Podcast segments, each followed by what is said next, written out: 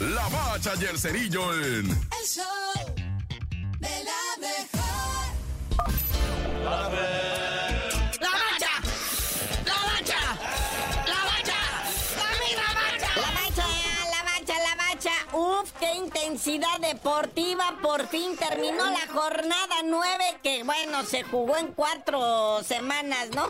qué barbaridad. Pero ya, ahora sí en la tabla, ¿cómo quedamos, muñequito? Porque Tigres le gana a los Bravos. Apenitas, ¿no? Tenía que ser Guiñac, el Salvador, el grande, el tigre mayor, salvando como siempre a sus muchachos ya al minuto 87. Todavía le echa drama, ¿no? Pero pues bien por los caballitos de Juárez que se defendieron todo lo que pudieron, ¿va? Pero pues igual siguen sin ganar en el torneo, siguen en el sótano de la tabla, nada más con dos miserables puntos, producto de dos empates. Y el Tigres, pues llega al quinto lugar de la tabla general con 18 puntos.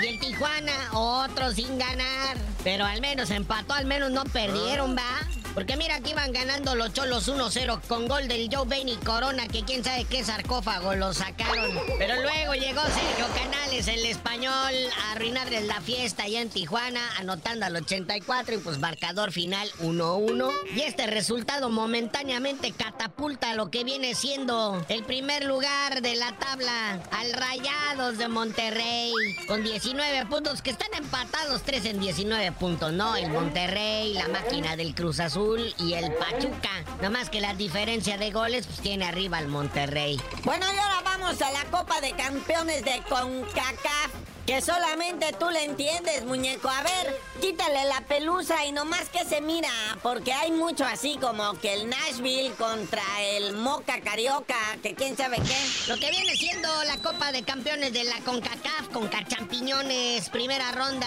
ya casi termina, partido 2 de 2, o sea, las vueltas. Cincinnati y Nashville pues acaban con los equipos caribeños como el Cavalier de Jamaica, el Moca de República Dominicana, 6-0 y 7-0 respectivamente en el global. Para hoy todavía hay un partido, el New England Revolution enfrentando al Independiente de Panamá, que en la ida el New England Revolution va ganando un gol a cero. Pero por lo pronto ya hay partidos de octavos de final para esta Conca Champiñones la próxima semana.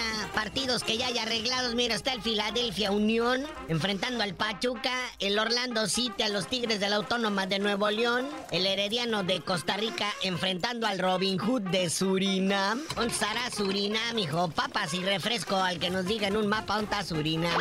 Luego para el miércoles el Alajualense de Costa Rica que está esperando rival todavía va. Luego el Houston Dynamo enfrentando al Columbus Crew. Ambos dos equipos gabachos. Luego las 9 de la noche el clásico nacional, pero en Coca Champiñones. Las Chivas recibiendo a las Águilas del la América allá en Guadalajara. Estos son partidos de ida. Porque luego el jueves está el Cincinnati contra el Monterrey. Y cerrando esta tanda de octavos de final, tenía que ser el Inter Miami que todavía espera contrincante dependiendo del resultado de hoy. ¿Sí me entendieron, no? Ahí más o menos. Porque a la salida va a haber examen. Eh, ya.